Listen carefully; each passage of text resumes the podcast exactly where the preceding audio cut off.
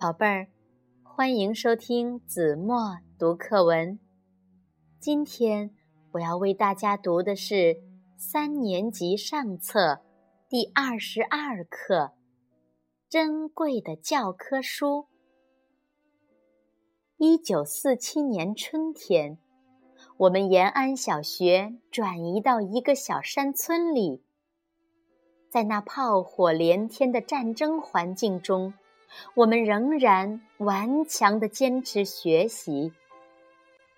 当时我们的学习条件非常艰苦，没有桌椅，就坐在地上，把小板凳当桌子；没有黑板，就用锅烟灰在墙上刷一块；没有粉笔，就拿黄土块代替。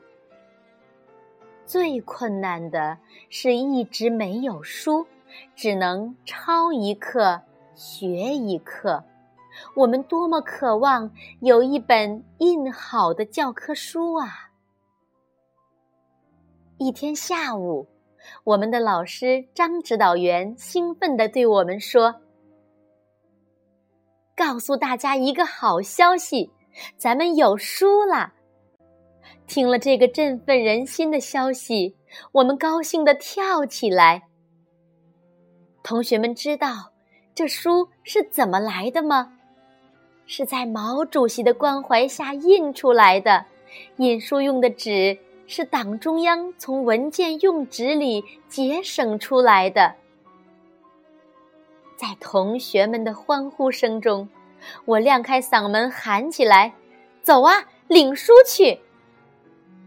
书还在印刷所呢，指导员微笑着说：“因为情况紧急，印刷所准备转移，所以今天必须有一个人和我一块儿把书取回来。”我去，我去！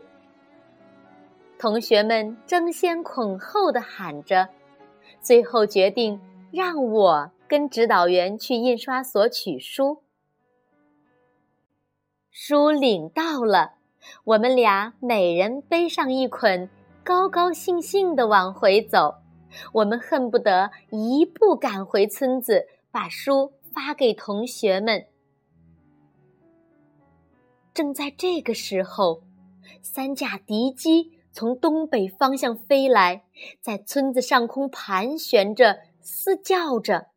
突然，一架敌机呼啸着向我们这边飞来，一个俯冲投下了一颗炸弹，快卧倒！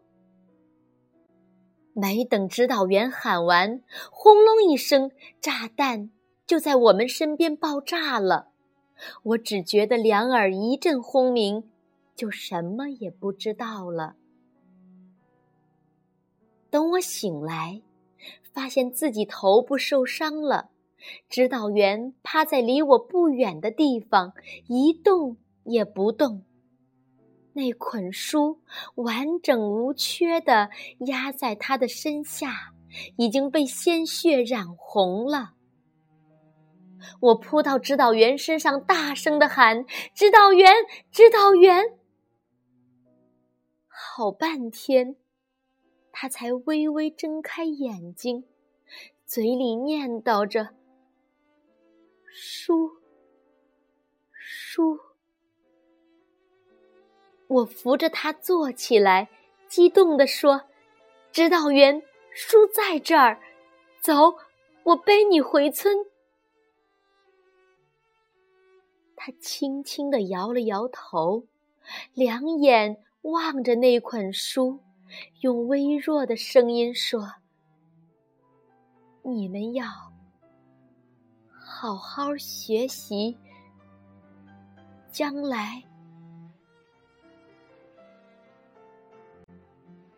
多少年来，那捆用生命换来的教科书和指导员没有说完的话，一直激励着我前进。”好了，宝贝儿，感谢您收听子墨读课文，我们下期节目再见。